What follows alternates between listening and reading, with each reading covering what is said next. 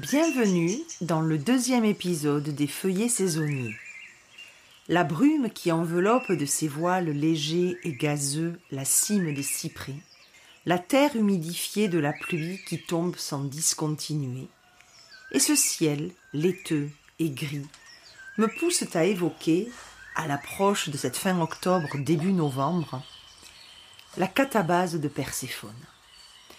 Mais en y insérant la lumière des cates, car il est important de voir la lumière sur cet épisode mythologique trop souvent teinté de noirceur profonde. Épisode mythologique cyclique et traditionnel dans la culture antique, pour expliquer de façon poétique et imagée le changement des saisons. Perséphone, appelée Corée, la jeune fille, la jeune déesse, est la fille de Déméter et de Zeus. Son oncle, Hadès, le souverain des enfers, se morfond dans les obscurités de ses souterrains jusqu'au jour où il décide d'y apporter une lumière nouvelle et de connaître les sentiments de l'amour. Il échafaude alors l'enlèvement de Perséphone, un jour qu'elle cueille les dernières fleurs de l'été sur le déclin et de l'automne naissant. Plusieurs textes racontent cet épisode, notamment l'auteur latin Claudien dans son livre Le Rapt de Proserpine, le nom latin de Perséphone. Et c'est ainsi que la jeune déesse est arrachée à sa mère, à ses amis, les nymphes et les déesses qui l'ont accompagnée dans sa cueillette. Perséphone amorce alors la descente au royaume des enfers, la catabase. Ce terme grec est composé du préfixe kata, que l'on retrouve dans les termes de catacombe, de cataclysme, de catastrophe. Et il signifie toujours un bouleversement, un renversement, très profond, depuis la base. Et c'est en effet bien la descente complète dans les profondeurs souterraines qu'amorce Perséphone, jusqu'à sa remontée au printemps, quelques mois après, appelée l'anabase. Ce moment de catabase est vécu dans la douleur, les cris, le fracas des entrailles de la terre qui s'ouvrent pour aspirer Perséphone. Ce qui colore de deuil ce moment de l'année, et qui va plonger Déméter dans une profonde affliction, désespérée d'avoir ainsi perdu sa fille, sans, au départ, savoir où elle se trouve ni qui l'a enlevée. Alors Déméter se réfugie dans un temple près d'Éleusis, et elle reste prostrée, repliée dans son chagrin. Elle inflige alors aux habitants de la terre la famine, lié au manque de culture, à la mort progressive de la nature. Et c'est ainsi que le cœur de l'automne et le manteau de l'hiver recouvrent peu à peu la terre. C'est là que la déesse du grain et de la culture, Déméter, rencontre sur son chemin la déesse ctonienne Hécate. Fille des titans, Persès et Astérie, elle est liée à Hélios, le soleil, qui est le père de Persès. Hécate n'apparaît pas chez Homère, mais elle occupe une place de choix dans la théogonie d'Hésiode, et elle joue un rôle intéressant dans l'hymne homérique à Déméter.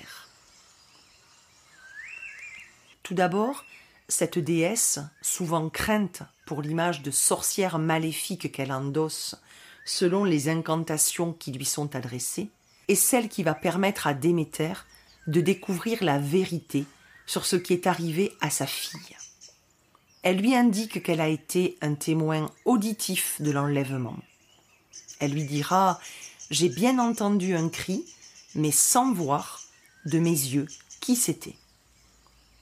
Hécate, située dans une grotte à proximité des enfers, cultive ce côté sombre qu'on lui prête aisément mais tout en communiquant mystérieusement avec les passages souterrains menant aux enfers, ces fameuses portes de l'Hadès, cet antre est situé également à l'intermédiaire entre les enfers et les hauteurs où règne Hélios, le grand-père de la déesse Hécate.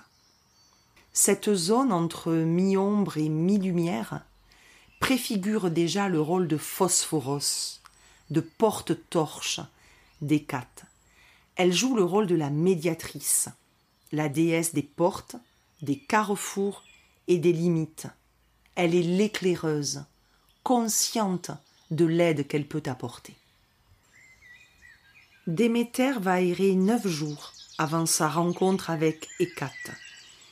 Et c'est alors au dixième jour qu'elle apparaît à Déméter avec le Célas à la main, cette lumière de feu sacré pour lui donner des nouvelles. Hécate va conduire Déméter vers Hélios, qui observe les dieux comme les hommes. Ce nombre de dix, qui se dit en grec décaté, avec un lien sonore assez amusant avec Hécaté, le nom de la déesse Hécate, marque un premier temps de recherche qui se clôture pour aboutir à un changement, pour mettre un terme à une errance vaine. En effet, au bout de ce dixième jour et grâce à Hécate, Déméter sait où se trouve Perséphone. Celle qu'on rencontre sur des routes poussiéreuses, qui prête une oreille attentive, qui écoute les prières. Elle est appelée en grec Eekos, Phosphoros, Ennodia. On prête souvent à Hécate une noirceur très profonde jusqu'à accentuer le trait, ce qui nous fait oublier trop souvent ces épithètes de déesse aux tendres sentiments. Théa, Atala, Phronéoussa et de nourrice de jeunes enfants, Kourotrophos, partageant cette dernière épithète avec Déméter et Artémis. Hécate, on le voit, est une déesse protectrice des routes, des portes, des seuils, des passages, des violations de droits et de limites. C'est une déesse qui guide ceux qui s'égarent. Arrivée devant le char d'Hélios, Hécate permet à Déméter d'en apprendre un peu plus sur le sort de sa fille. Les éclairages apportés par Hécate conduisent Déméter au message lumineux de vérité délivré par Hélios. Hécate revêt cet habit de lumière par le célas qu'elle tient dans sa main, cette lumière sacrée, porteuse de vérité. Elle est à part entière une déesse de lumière la lumière du feu. Les anciens ont vu dans cet épisode une Hécate porteuse d'espoir entre lumière de la vie et obscurité de la mort. Ce qui n'empêche pas de voir Hécate comme la magicienne suprême, ce n'est qu'une des dimensions de cette divinité.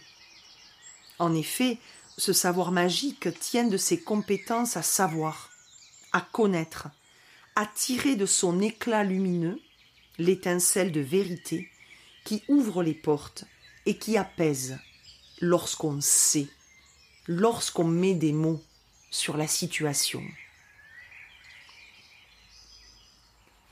Hécate est donc dans cet épisode mythologique lié à Déméter et à Perséphone.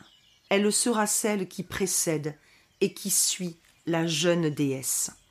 Elle deviendra la compagne éternelle de Perséphone et l'alliée de Déméter, car elle est la déesse qui est capable d'adoucir les passages et les transitions pénibles. Elle est celle qui a guidé Perséphone vers Hadès, qui lui a permis de trouver sa place. Elle est celle qui a mené Déméter vers Hélios et le message lumineux de vérité.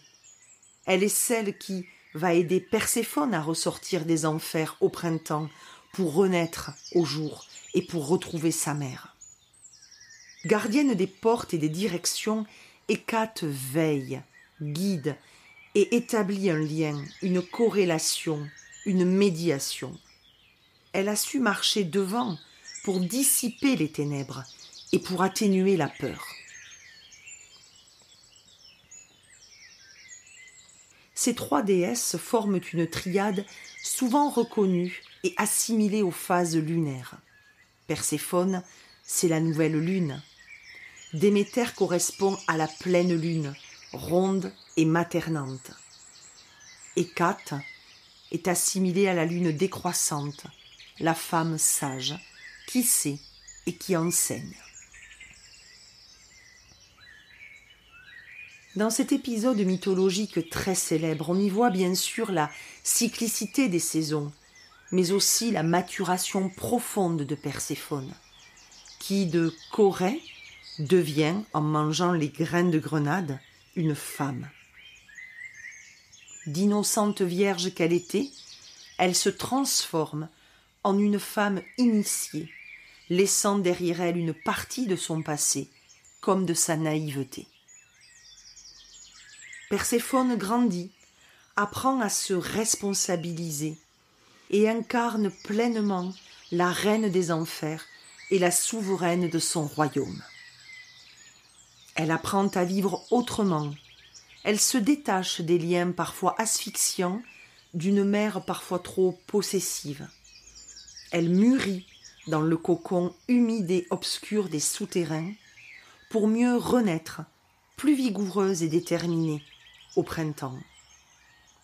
Et telle une fleur, plongeant ses racines dans le sol, elle opère à son tour une médiation entre le monde des morts et le monde des vivants.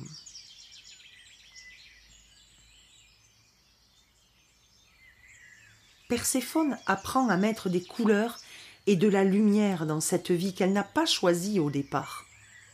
Elle ira même jusqu'à dire à sa mère de ne pas s'inquiéter pour elle, car elle possède désormais un automne riche et opulent. Elle éprouve même un certain plaisir à voir se traîner à ses pieds des rois jadis couverts de manteaux de pourpre, car la mort met tout le monde à égalité.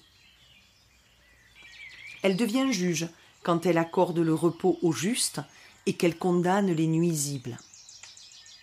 Elle apprend à percevoir la lumière dans les zones les plus nébuleuses, où l'obscurité semble seule régner. Hadès lui dira, dans ses quelques vers de Claudien, issus du rapt de Proserpine. Ne pense pas avoir perdu le jour, nous avons d'autres astres. Tu y verras une clarté plus pure. Tu admireras l'éclat du soleil des Champs-Élysées et ses habitants pieux, ceux de l'âge d'or. Il ne te manquera que la douceur des prairies moelleuses. Mais ici, embaume des fleurs vivaces, et sous l'ombrage des bois, il y a même un arbre précieux qui courbe ses brillants rameaux à la verdure de métal. Je te le donne et je te le consacre. L'automne pour toi sera opulent, et ses fruits couleur or t'enrichiront sans cesse. Mais n'oublie jamais que tout ce qu'embrasse l'air limpide, tout ce que la terre nourrit, tout ce que balaie la plaine marine, ce que roulent les fleuves, céderont à ton sceptre de reine. Hadès ici dépeint l'autre monde, avec la palette des couleurs propres aux enfers, mais qui dénote avec les a priori que l'on se fait du monde souterrain. Il y parle du rameau d'or, dans l'allusion à cet arbre de métal, symbole de lumière et de vie, pour compenser une partie de l'année, la perte de la lumière solaire et céleste. Dans la continuité d'Opora du premier épisode des feuillets saisonniers, Opora qui se tenait au seuil de l'automne, n'ayons pas peur de nous enfoncer dans cette profondeur de l'automne plus sombre, plus inquiétante, où la lumière décline, où la nuit tombe plus vite. Mais allumons les lumières tamisées et les bougies. Puisons dans la lumière solaire emmagasinée en nous durant cet été qui s'est prolongé. Admirons les feuillages flamboyants et mordorés de ce beau tableau d'automne où chaque feuille est une œuvre d'art finement ciselée savourons les fruits et légumes d'hiver colorés de teintes orangées, dorées. Dégustons les confitures ambrées des fruits de l'été. Sentons le bon miel précieux couler dans notre gorge et tapisser nos muqueuses d'un voile protecteur et guérisseur. Apprécions cet autre monde qui s'ouvre à nous en ce cœur d'automne, et sachons mettre de la lumière sur nos craintes, nos appréhensions, et dans nos foyers, pour les rendre chaleureux et s'y sentir très heureux. N'hésitons pas à nous protéger en nous enveloppant de douceur moelleuse, de poésie yémale entre écorce pourpre, feuillage jaune éclatant, ourlé de givre au petit matin. Faisons comme Perséphone, éclairée par les flambeaux d'hécate, ouvrons-nous aux couleurs de cette profondeur de l'automne. Laissons-nous surprendre par les métamorphoses de la nature, dans le jardin, dans un parc, dans une forêt.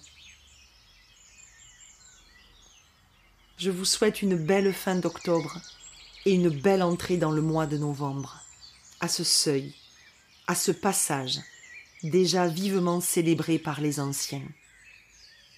Poursuivons la tradition, ancrons-nous dans le sillage de cet héritage.